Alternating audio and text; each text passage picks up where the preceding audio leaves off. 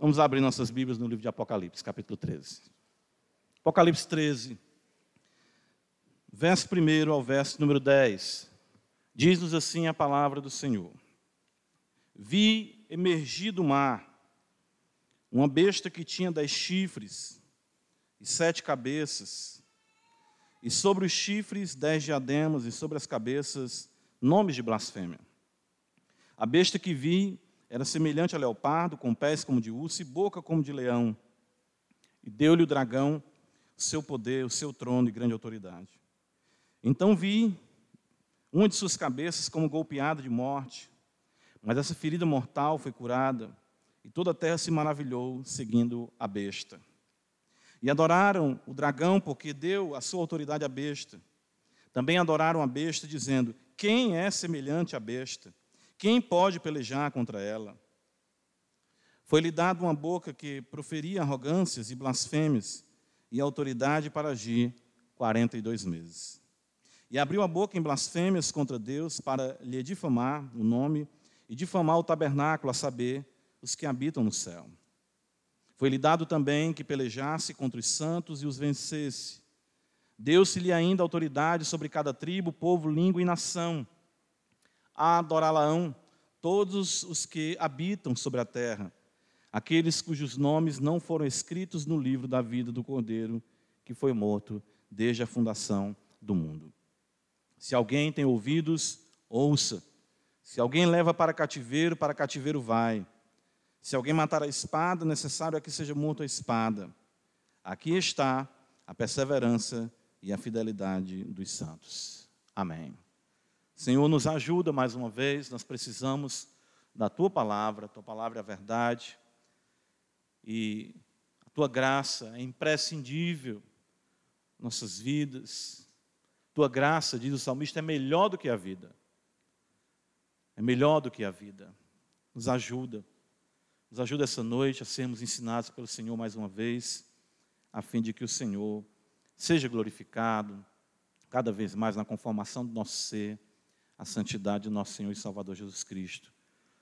Até aquele dia glorioso, Senhor, que a tua obra seja incessante em nós, o teu Espírito, continuamente nos ajudando, nos ensinando, nos moldando para a glória de Deus Pai. Nos ajuda, edifica a tua igreja, arrebanha, dobra-te os que te pertencem, ainda não foram salvos, possam essa noite ser convertidos ao Senhor para a glória do teu nome.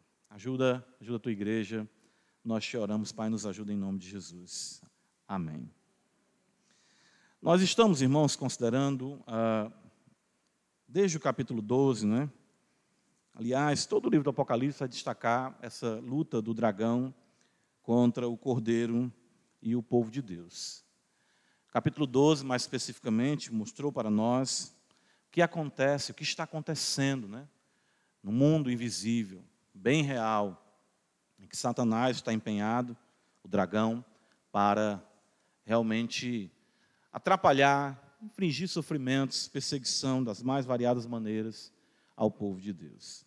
Capítulo 12, do verso 1 ao verso 6, nós vimos isso.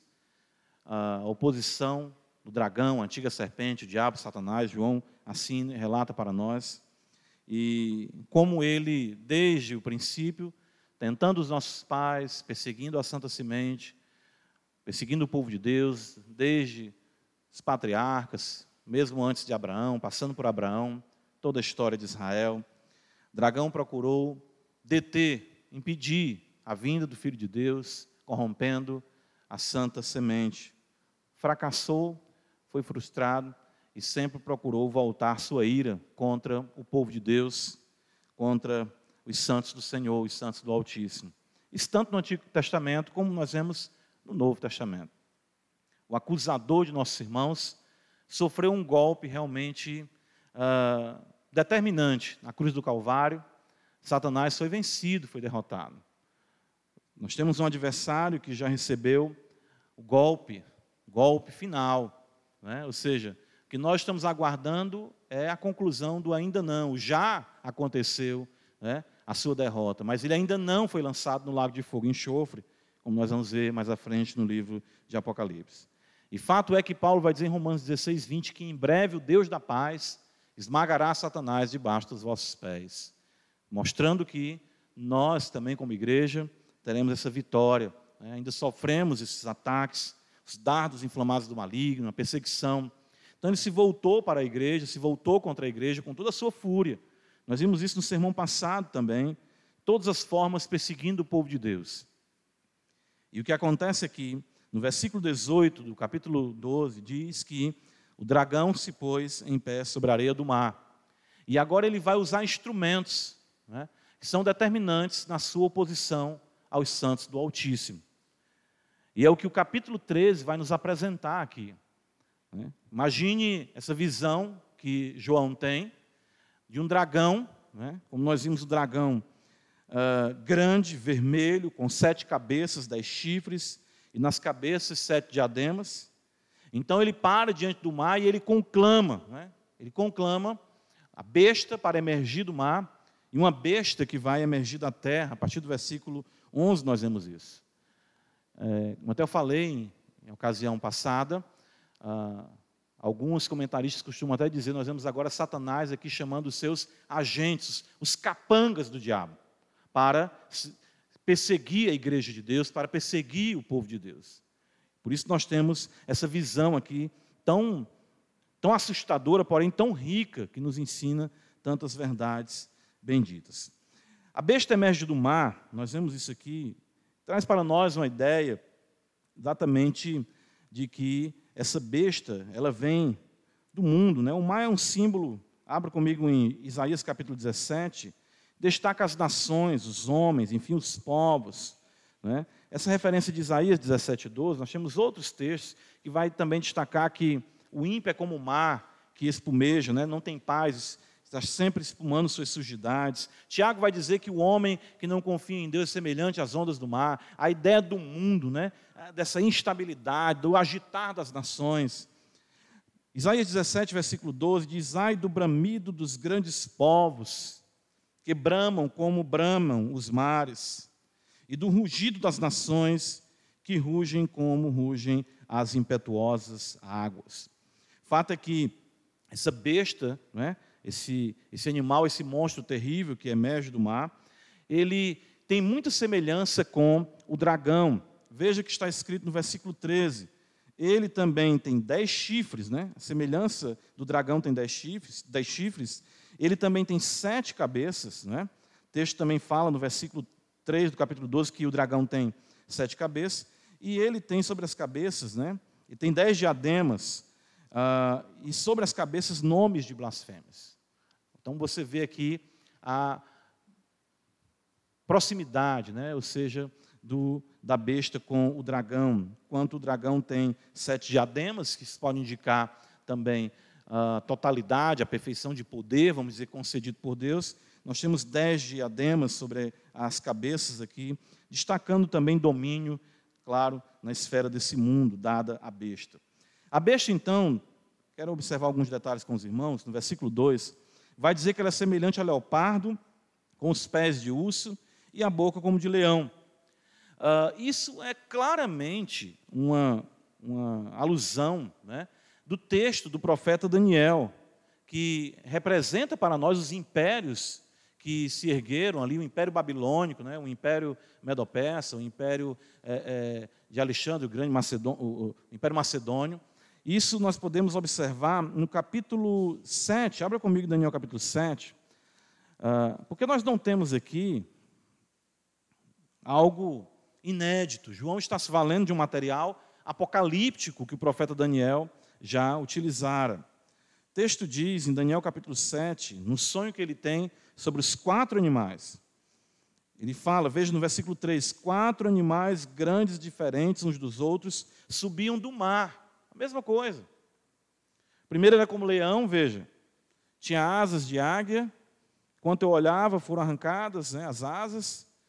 E ele fala no versículo 5: continuei olhando, eis aqui o segundo animal semelhante a um urso. E no versículo 6 diz: continuei olhando, outro semelhante a um leopardo. E o quarto animal, o texto fala de um animal terrível, né, é, sobremodo espantoso, É, e a semelhança que também ele vai ter com a besta, que é mestre do mar, você vê no versículo 7 que fala que ele tinha dez chifres. Então, o que nós vemos aqui no capítulo 13 de Apocalipse é uma junção, como que um mix de toda essa visão que Daniel tem dos impérios. Né?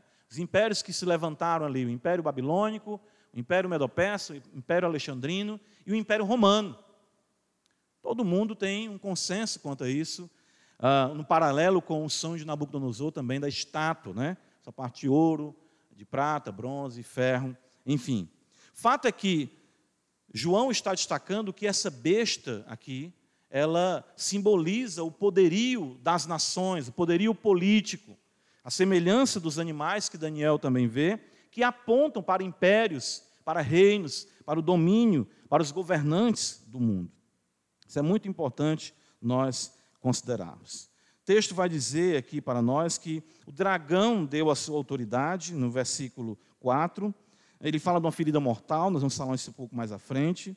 Uh, e o que é interessante é que a besta ela é adorada. O versículo 4 diz que a besta é adorada, como também o dragão é adorado. E foi-lhe dado que uma boca que proferia arrogâncias e blasfêmias e autoridades para agir, e autoridade para agir 42 meses. Esse texto também, Daniel 13, 5, fala ah, da ação, da visão que Daniel teve acerca de Antíoco Epifânio. Aquele homem terrível que perseguiu os judeus e que profanou o templo e disse coisas terríveis contra Deus, contra o santuário. E a mesma coisa é dita acerca dessa besta aqui em Apocalipse 13. Fato é que nós vemos ela se voltando contra Deus, dizendo blasfêmias, se voltando contra os santos do Senhor e pelejando contra os santos do Senhor, utilizando-se do expediente do cativeiro, né, da clausura, do aprisionamento e da morte da espada para perseguir o povo do Senhor. Então, isso é, isso é um texto que uh, uh, João, a visão que é dada a João, transmite para o povo ali, uh, das sete igrejas da Ásia, a compreensão de que eles enfrentam lutas intensas contra os impérios, contra os governantes desse mundo. Claro, nós não estamos aqui deixando de considerar o fato da intensificação dessa perseguição para os últimos dias, ou como o apóstolo Paulo mesmo diz em 2 Tessalonicenses capítulo 2, falando do homem da iniquidade. Mas isso também tinha sim a sua pertinência para os dias dos santos que viviam ali na Ásia no primeiro século. Você vai observar, por exemplo, a figura quando destaca que a besta ela tem sete cabeças. Veja Apocalipse capítulo 17 comigo. Ele vai dizer no versículo 9, falando da besta, esses detalhes João vai dar mais à frente a visão, ele vai dizer o seguinte, 17,9: aqui está o sentido, que tem sabedoria. As sete cabeças são sete montes. E isso, para os seus destinatários, entendiam que João estava se referindo a Roma, ao domínio, ao Império Romano. E ele vai dizer também, nos quais a mulher está sentada, são também sete reis, ou seja, as sete cabeças têm um duplo significado. E um deles apontava para o seu contexto imediato, que Roma era construída sobre sete montes. Se destaca, então, o povo entende. João não podia dizer diretamente, numa carta destinada às igrejas, que o Império Romano, que o governo, os governos deste mundo eram inimigos da igreja de Deus. Então, isso é transmitido para a igreja de forma velada, numa simbologia, numa doutrina pintada, como nós costumamos dizer. Creio que também seja essa razão pela qual Paulo, em 2 Tessalonicenses, ele deixa ali na entrelinha ah, para a igreja se vocês sabem aquilo que o detém. Por que, que Paulo não fala abertamente? Não é? Por conta dessas questões de que a correspondência para a igreja poderia sim ser interceptada, e se algumas coisas fossem ditas de forma tão aberta, concernente à realidade do governo e do mundo, como inimigos e opositores da fé, isso traria muito prejuízo para os cristãos. Fato é que eu quero aqui, de forma uh, geral, considerar com os irmãos uh, alguns princípios que nós podemos observar nessa visão de Apocalipse capítulo 13. E o primeiro princípio é: os impérios deste mundo são inspirados e fomentados pelo maligno. Isso é uma coisa que nós não temos considerado muito nos nossos dias. Então, quando nós pensamos, mas pastor, não existe nenhum império, a semelhança dos quatro impérios que Daniel falou ali, não.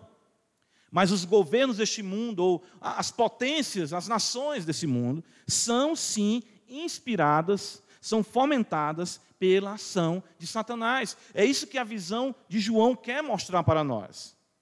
Veja que o dragão, no versículo 18, ele se põe sobre a areia do mar, e ele então, a ideia dele conclamando a besta. A ideia dele fazendo com que aquele ser suja de entre as nações, de entre os povos, o domínio, o governo.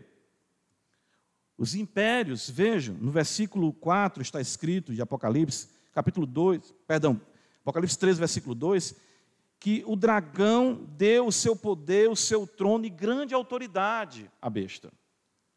No versículo 4 também fala que o dragão deu a sua autoridade à besta. Ou seja, existe muita ingenuidade da nossa parte em não considerarmos que as ações políticas do nosso mundo têm sim não somente o dedo, mas as mãos do maligno agindo na coordenação das coisas que estão acontecendo. Olhar para o governo do nosso município, do nosso estado, do nosso país, governos da América Latina, do mundo, sim, o maligno está atuando. A Escritura apresenta isso para nós, o dragão concede a sua autoridade. Isso está muito embasado no que ele fala para Cristo. Eu te darei os reinos deste mundo, porque foram dados a mim. Se tu prostrado me adorares, eu os darei a ti. Então ele tem esse domínio. E por isso que ele concede esse domínio, essa autoridade à besta. A natureza da besta, perceba, ela é antagônica a Deus e ao seu Cristo. O versículo 1 fala que existem nomes de blasfêmias sobre a besta, a cabeça, né? as cabeças aqui. No versículo 5 fala também: foi-lhe dado uma boca que proferia arrogâncias e blasfêmias. No versículo 6, mais uma vez, diz: abriu a boca em blasfêmias. Ou seja, blasfêmias aqui não é nem necessariamente, uh, vamos dizer, falar contra Deus. Né? Hoje em dia, com essa história de governo laico, se dizem que as religiões são respeitadas. Mas é afirmar, certo? Que o próprio governo tem em si o domínio, a redenção e a autoridade para dizer o que é certo e o que é errado. Ou como nós observamos o espectro político querendo chamar o bem de mal e o mal de bem. Isso são blasfêmias. É isso que o texto apresenta para nós. Não são coisas abertas. O que ofende a Deus e ofende aos santos é exatamente o Estado arrogar para si a capacidade, o poder de definir a nossa vida na contramão daquilo que a Escritura estabelece para nós e do que é a vontade de Deus. Os reinos desse mundo, irmãos, são apresentados por João na sua visão uh, de forma monstruosa. O versículo 2, observa, diz que a besta era semelhante a leopardo. Nós vemos aqui uh, uma monstruosidade uh, maliciosa na capacidade, na velocidade, na malícia do leopardo. Nós vemos aqui a força nos pés como de urso. Nós vemos a ferocidade na boca como leão. Ah, perceba, nós nem conseguimos, né? Formar em nossa mente essa visão. Você imagina uh, João vendo um dragão terrível e ele diante do mar, conclamando praticamente aquele ser que começa a surgir das águas dos povos, e aquele ser monstruoso com essas características. Os reinos deste mundo são monstruosamente maliciosos, poderosos e ferozes. Os reinos deste mundo, em seus governantes, se opõem aos santos do Altíssimo em perseguição e martírio. Esse nós vemos no versículo 5 em diante. Versículo 6 diz que abriu a boca em blasfêmias contra Deus para lhe difamar o nome, difamar o tabernáculo, a saber, os que habitam no céu. Foi-lhe dado também que pelejasse contra os santos e os vencesse. Deu-se-lhe autoridade sobre cada tribo, povo, língua e nação. Então percebam isso. Os impérios do mundo os reinos deste mundo, os governantes desse mundo, a política nesse mundo, sim, ela é inspirada e fomentada pela ação de Satanás.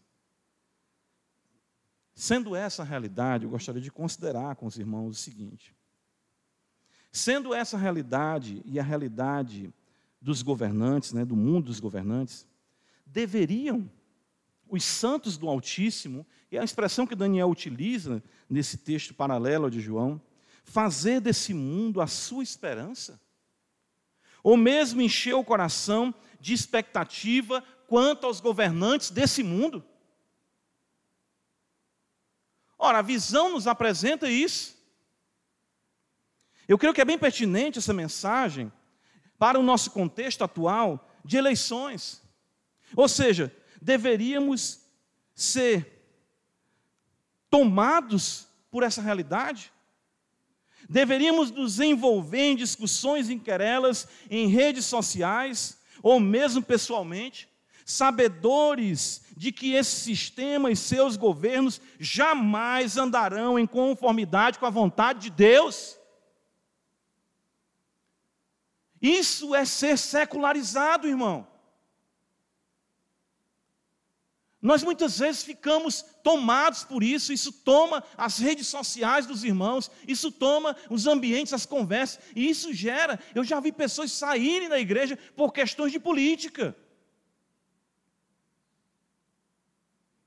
Será, irmãos, que está mesmo em nossas mãos o destino da nossa nação? Eu não concordo com isso. Eu não concordo com isso. Irmãos, eu não estou aqui anulando nosso dever cívico mas eu me preocupo quando nós nos dirigimos com mais esperança às urnas do que aos nossos quartos de oração. A nossa vida vai ser definida. Qual é o dia aí de outubro? Nem sei. Quem sabe aí? A nossa vida vai ser definida em outubro. A nossa vida é definida quando nós entramos no nosso quarto, fechamos a nossa porta, oramos ao nosso Pai que está em secreto e o nosso Pai nos recompensará. As urnas não definem a nossa vida. Vamos parar com isso. Irmãos, nós vamos às, nossas, às urnas achando que essa é a melhor escolha. Né? A gente fica se degladiando, é isso, é isso, é aquilo, é aquilo, é aquilo outro. Mas quando nós vamos à oração, nós temos a certeza de que essa é a melhor escolha. Pois os governantes não são confiáveis, mas o nosso Deus é fiel de geração em geração. A igreja, nós, é, é, nós vivemos uma situação, uma configuração política, né? É, isso, enfim, no mundo todo, e, e nos venderam, me permitam dizer, uma utopia democrática de que nós vamos mudar o nosso país, de que os evangélicos vão conseguir, com representatividade nos lugares, mudar a história. Irmãos, a visão que nos apresenta aqui é que Satanás, o Senhor deu essa autoridade a Satanás, e os reinos deste mundo ainda não são do seu Cristo, mas um dia o serão. Por que, que nós achamos que alguém vai surgir? Né? Interessante que a história sempre se repete. Sempre se repete de que alguém vai surgir que vai mudar a história, a nossa história, vai mudar o nosso país. Enfim, Deus pode, bondosamente, soberanamente, nos dar contextos de paz ou não, enfim, mas nunca devemos ancorar nossa expectativa nos governos que regem esse mundo, porque eles têm sim uma influência e o fomentar da ação de Satanás nas suas decisões e se opõem sim ao reino de Deus, e se opõem sim aos santos do Altíssimo. Veja, a atitude interessante que nós temos aqui o dragão, nós temos a besta, nós temos os moradores desse mundo e nós temos os santos. Esse, esse texto de Apocalipse 3 apresenta isso para nós. E os habitantes desse mundo, eles se submetem em adoração aos governantes desse mundo. É isso que o texto apresenta para nós. Olha o que está escrito aqui, veja só. Apocalipse 13 está escrito, veja. Uh, então vi uma das cabeças como golpeada de morte, mas essa ferida mortal foi curada e toda a terra se maravilhou, seguindo a besta. Bem, Uh, existem muitas especulações do que isso significou, alguns tentando uh, situar historicamente isso com a morte de determinado imperador. Uh, existia uma lenda de que Nero haveria de voltar, o Nero redivivos, né? Uh, enfim, alguns elencam, eh, destacam isso como o, a, a, as instabilidades do governo romano, que quase foi a, a bancarrota, a falência, o domínio romano, mas aí se ergueu novamente. Enfim, o fato é que outros vão colocar no futuro com uma ação ah, ah, do anticristo, que ele vai ser ferido e vai ser ressuscitado, e isso vai trazer às pessoas uma, um maravilhar-se diante dessa liderança. O fato é que aqui há um arremedo. Né? É, se não me engano, acho que Calvino que disse que o diabo é como um macaco, ele macaqueia as coisas de Deus. Então, o que nós temos nesse capítulo 13 de Apocalipse é uma trindade satânica. O dragão,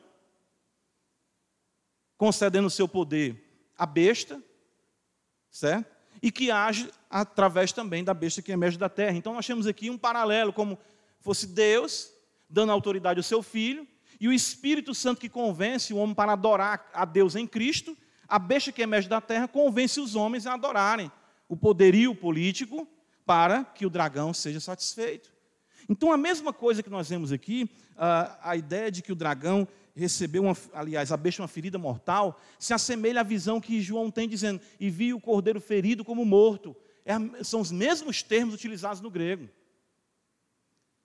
Destacando aqui que o que o, o, o maligno quer é descentralizar a figura de Cristo e centralizar a figura do Redentor nas expectativas messiânicas de governantes que possam surgir e mudar a história do mundo. E não tem sido sempre essa a estratégia de Satanás?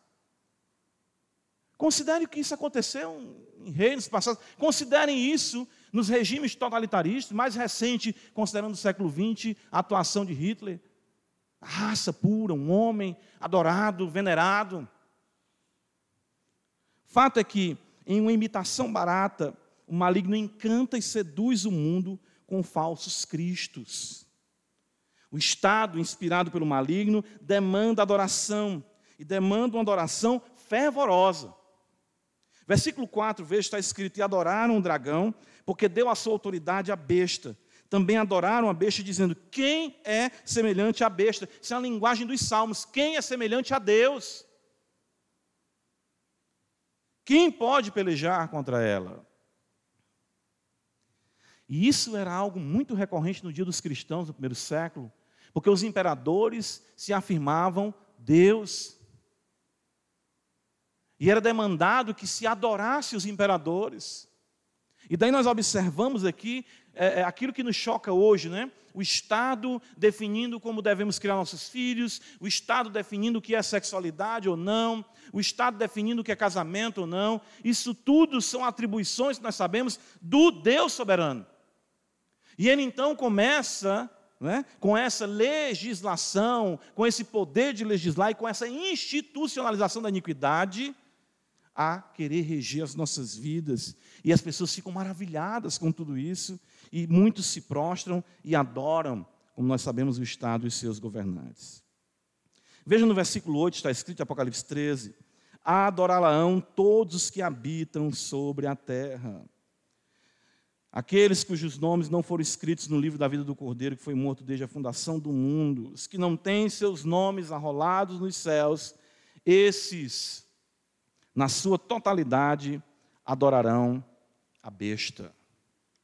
É por isso que nós vemos as pessoas, percebam, as pessoas a, a, a, com essa questão de política, de partido, a gente fica assim, como é que a pessoa é cega desse jeito? Como é que a pessoa não vê que esse, né, esses candidatos, esse candidato, esses candidatos são bandidos? Como é que as pessoas veem tanta corrupção, veem tanta mentira e continuam ali no estado de veneração, com fotos da pessoa, balançando cartazes, pintando faixas? Isso é culto, irmãos.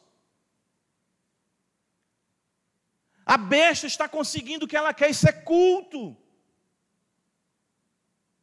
Isso não é expressão de democracia, já foi além.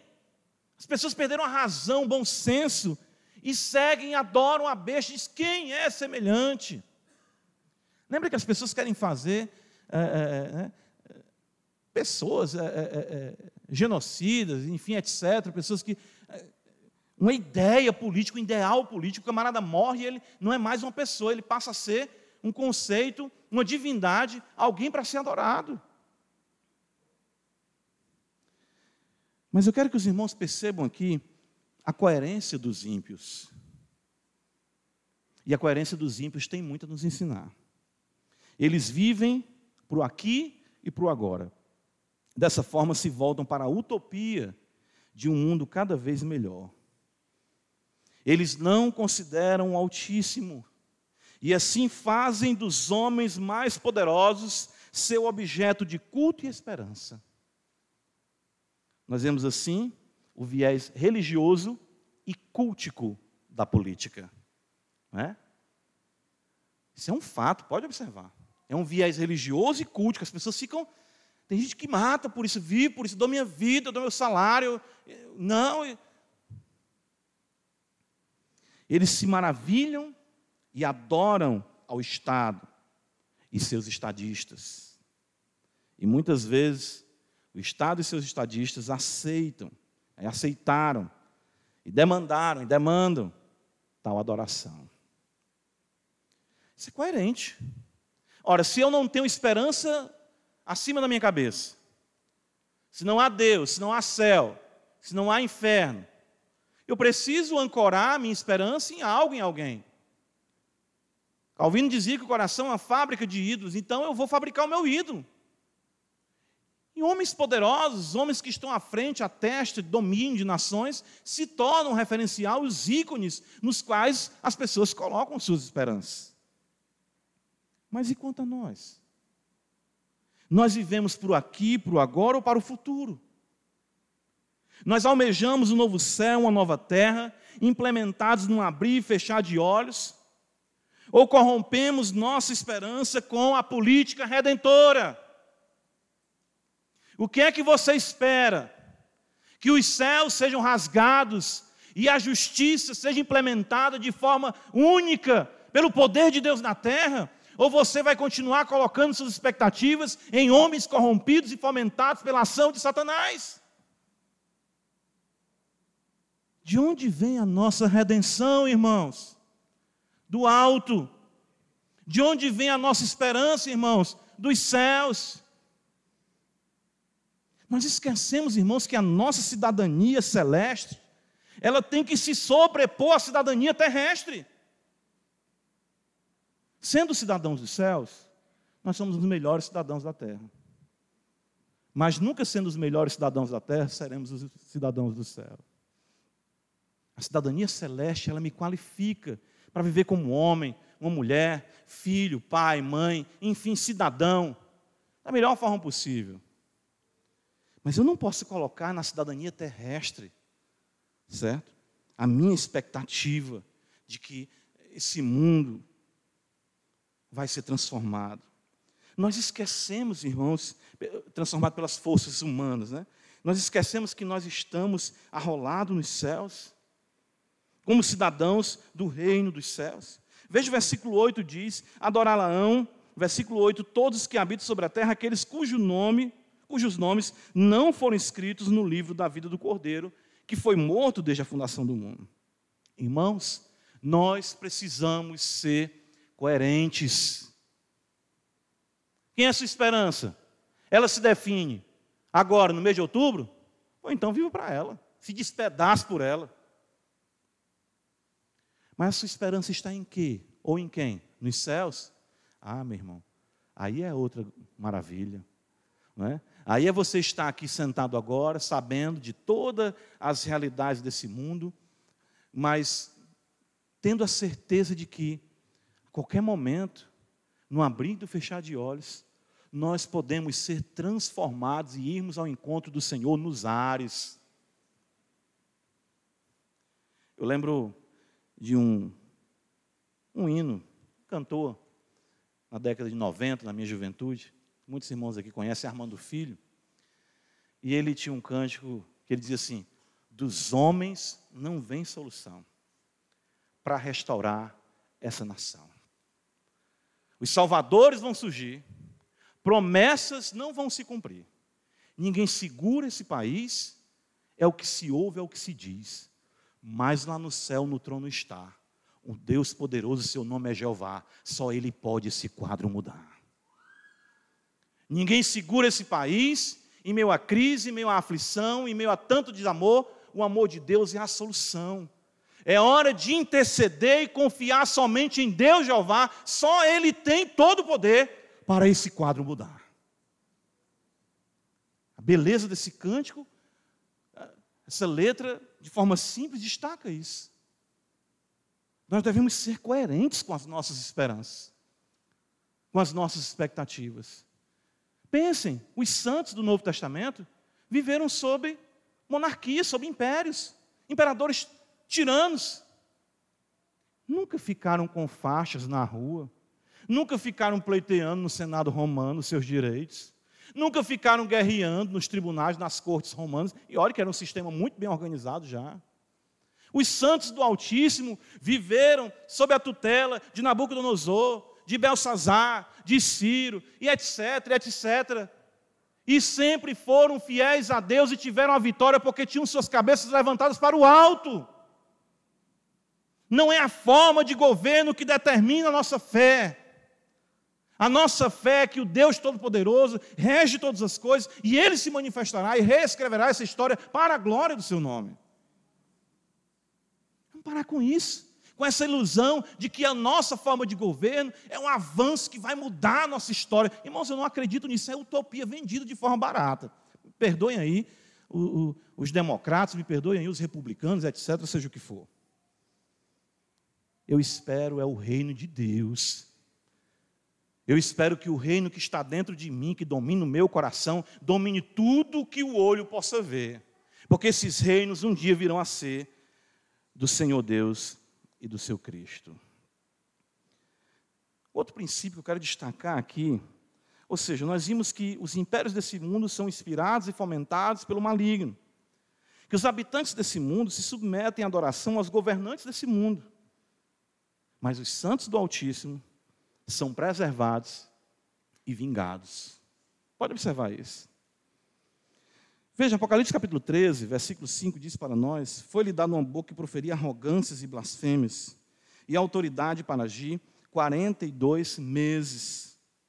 Veja o versículo 12 do capítulo 12 que diz: Ai da terra do mar, pois o diabo desce, desceu até vós, cheio de grande cólera, sabendo que pouco tempo lhe resta. É esse o paralelo que nós vemos aqui. Todo esse mal durará até o momento determinado por Deus. Comparado com o domínio eterno, o reino das trevas tem curta duração. Quando nós pensamos no império do mal, no domínio do mal, ainda que ele possa durar dois mil, quatro mil anos, seja quantos mil anos, o reino de Deus permanecerá para sempre. O texto ensina isso para nós, ele tem um domínio, a besta age sim, mas por curto espaço de tempo. Quantos serão os anos da sua vida aqui? 70, 80 anos, 90? Mas quando nós pensamos na eternidade, nenhum sofrimento, né? ou seja, todo sofrimento da vida será esquecido no primeiro segundo que nós passarmos na eternidade. O domínio do mal está sob o domínio eterno. Os céus dominam. Veja Apocalipse capítulo 13, nos diz aqui, olha como é interessante, versículo uh, número 5, nos diz: Foi-lhe dada uma boca Veja o versículo número 7. Foi-lhe dado. E ainda, deu-se-lhe ainda a autoridade.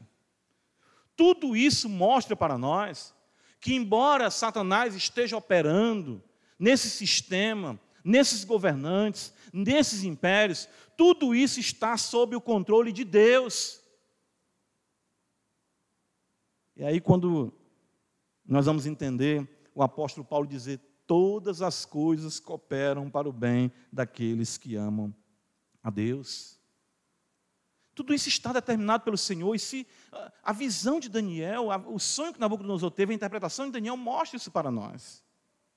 Os impérios iriam se levantar, iriam cair, mas haveria de vir um reino, um domínio, que encheria, cobriria a terra, conhecimento do Senhor, como as águas cobrem o mar.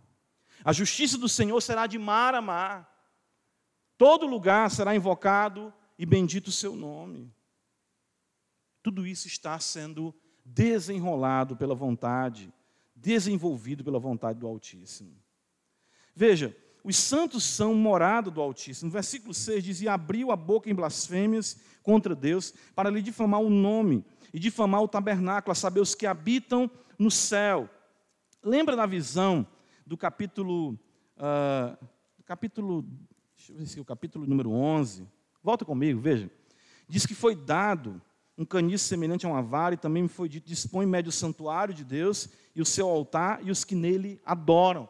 Quando nós passamos por esse texto, consideramos que o santuário de Deus que nele adoram a figura do Antigo Testamento, ou seja, da habitação de Deus em Israel no santuário, mas que essa habitação hoje somos nós. O que o texto está apresentando para nós é que o maligno pode dizer o que disser contra nós, as perseguições podem ser da magnitude que forem, o fato é que Deus habita no coração do seu povo. Eles são morada do Altíssimo, habitam no céu. Os santos, nós estamos nas regiões celestiais em Cristo. Veja a beleza da visão de João. Versículo número 9 nos mostra que é, essa, essa sentença, que é bem repetida às igrejas, né? E mais uma vez nós vemos aqui: se alguém tem ouvidos, ouça.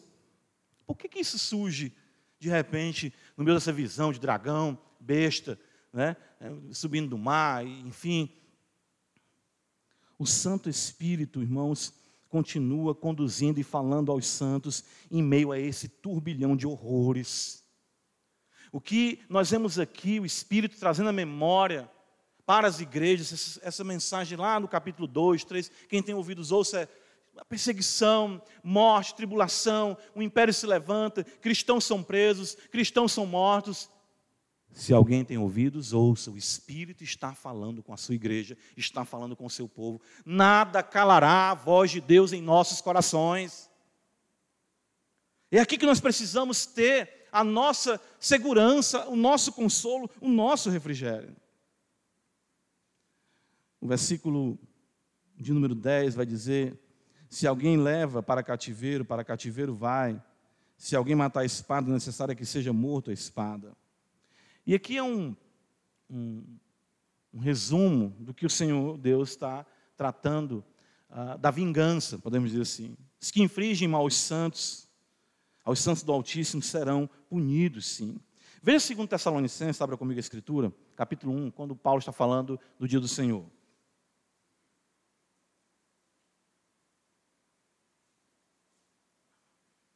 2 Tessalonicenses 1, Paulo vai dizer assim, a partir do verso 3, veja que está escrito, irmãos, cumpre-nos dar sempre graças a Deus no tocante a vós outros, como é justo, pois a vossa fé cresce sobremaneira, o vosso mútuo amor de uns para com os outros vai aumentando, a tal ponto que nós mesmos gloriamos de vós nas igrejas de Deus, à vista da vossa constância e fé, em todas as vossas perseguições e nas tribulações que suportais, sinal evidente do reto juízo de Deus, para que sejais considerados dignos do reino de Deus, pelo qual, com efeito, estais sofrendo. Se de fato, veja o versículo 6, é justo para com Deus que ele dê em paga o que? Tribulação aos que vos atribulam.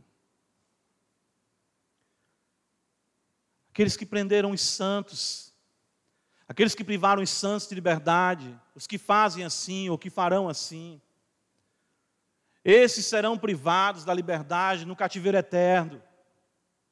Os que infringiram sofrimento aos santos, tirando violentamente suas vidas, serão lançados para sempre no lago de fogo e enxofre. O que o Senhor está dizendo é que nada disso passará impune.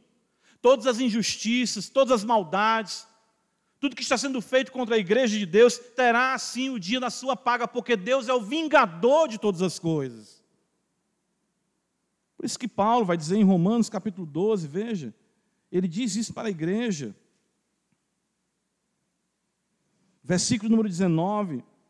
Não vos vingueis a vós mesmos, amados, mas dai lugar à ira, ou seja, subentendida a ira de Deus, porque está escrito: A mim me pertence a vingança, eu é que retribuirei, diz o Senhor.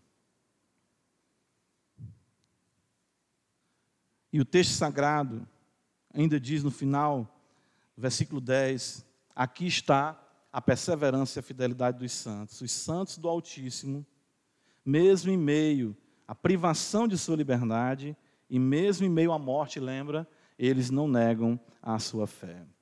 Irmãos, nós precisamos compreender que o grão de trigo precisa morrer para dar mais fruto. Deus nos enviou como ovelhas no meio de quê, irmãos? O que é que os lobos fazem com as ovelhas? Lambem, passam patinha na cabeça das ovelhas, os lobos trucidam as ovelhas. Esse é o tempo em que nós seremos trucidados. Mas chegará o tempo em que nós seremos glorificados. É isso que o texto está dizendo. Aqui está a perseverança dos santos. Os santos entendem isso. Eu fico muito preocupado com essa questão. É, eu creio que isso está fazendo a igreja perder a voz profética. Por que, a igreja, a igreja tem tanta relevância política e não tem relevância mais como igreja? Porque fez do instrumento, da besta, o seu instrumento. A igreja hoje quer ter projeção nacional e reconhecimento nacional e direitos políticos. Não é isso que o texto diz. O texto diz que a ação da besta ela vai pelejar contra os santos e vai vencê-los, privando-os da sua liberdade e privando-os da vida. Mas os santos são guardados pelo poder de Deus. Porque aqueles que matam o corpo não podem matar a alma, e nós estaremos imediatamente com o Senhor. É isso que o texto está dizendo para nós. Sabe, irmãos, a igreja deixou a sua voz profética e abraçou o politicamente correto, com medo de sanções. E assim negocia a sua fé. Anda de mãos dadas com os regimes desse mundo e não procura dizer que isso é pecado, que isso nós não aceitamos. Claro, não estou dizendo que a igreja vai ter que ser militante contra as autoridades políticas, não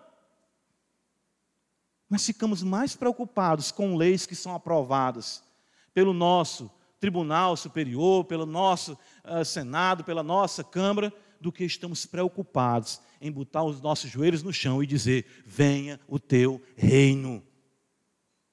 É isso que falta.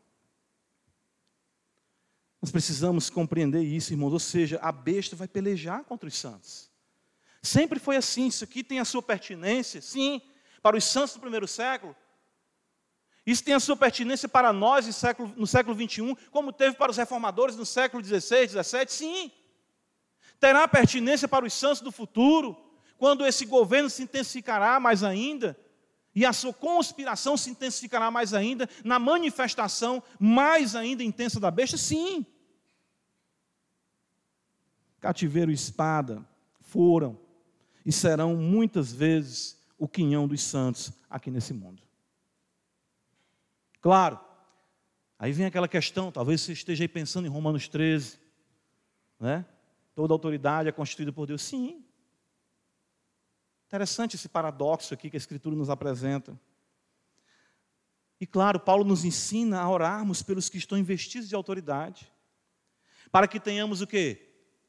Paz. Para que possamos ir e vir cultuar. Paulo diz isso, escrevendo a Timóteo. Mas o fato de Paulo nos orientar assim, de nos orientar assim orarmos, não nos revela que o curso natural do mundo e suas autoridades é de oposição a Deus e seu povo? Quando Paulo diz: orem pelas autoridades para que tenhamos paz, porque o curso natural dos governantes desse mundo é se opor ao Cristo e aos seus santos.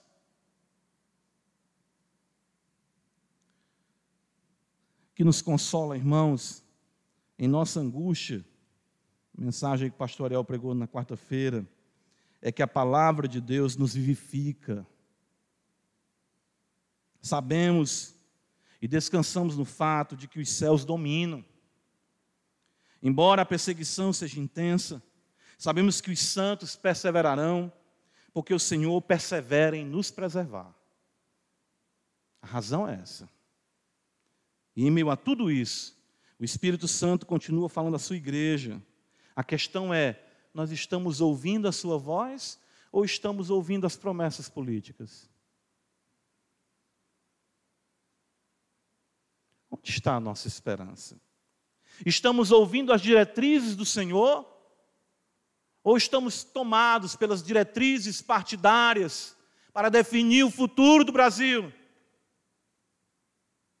Nós estamos atentos à Sua palavra santificadora que nos guarda da secularização, de fazer desse mundo e dos seus governantes nossa esperança, porque isso é ação do dragão da serpente. Lembra, ele abre a sua boca e arroja contra a mulher um rio. E um rio de quê? De mentiras. Paulo escreve aos Coríntios dizendo, 2 Coríntios capítulo 11, eu temo, como a serpente enganou a Eva, assim vocês sejam apartados da simplicidade do evangelho de Cristo. Irmãos, Deus abençoe o nosso país. Deus abençoe os nossos governantes mas que Deus ainda mais ouça as nossas orações e manifeste o seu Filho com poder e grande glória. Porque eu vou viver no Brasil, não sei se mais 10, se mais 20 ou mais 30 anos, mas uma coisa eu sei, que viverei para sempre sob o cetro do Cristo que me amou e me resgatou com o seu precioso sangue. É nesse reino que eu quero viver. A minha realidade aqui, a sua realidade, a nossa realidade é de que somos peregrinos e o que? Forasteiros. Mas a nossa pátria descerá dos céus. E com grande poder e glória, nós viveremos no mundo onde habita plenamente a justiça. Onde a besta não mais agirá, e o cordeiro triunfará de forma visível para todo sempre, para a glória de Deus Pai. Amém. Senhor da glória, nós louvamos o teu nome, pela tua verdade bendita. Ajuda-nos a olhar para Ti. Ó oh, Senhor, nos ajuda a termos mais esperança, de joelhos dobrados e de olhos fechados, do que, Senhor, nos poderes desse mundo. Venha o Teu reino com poder e não deixe sermos seduzidos pelos enganos, pelas mentiras da besta. E ainda, Senhor, que soframos privações, até mesmo da nossa vida, que possamos, pela Tua graça, perseverarmos, porque o Senhor persevera em nos guardar. Que os nossos ouvidos estejam atentos ao Espírito que constantemente diz para nós: quem tem ouvidos para ouvir, ouça. E caminhemos na santidade e temor do Senhor, no poder do Espírito Santo. Em nome de Jesus. Amém.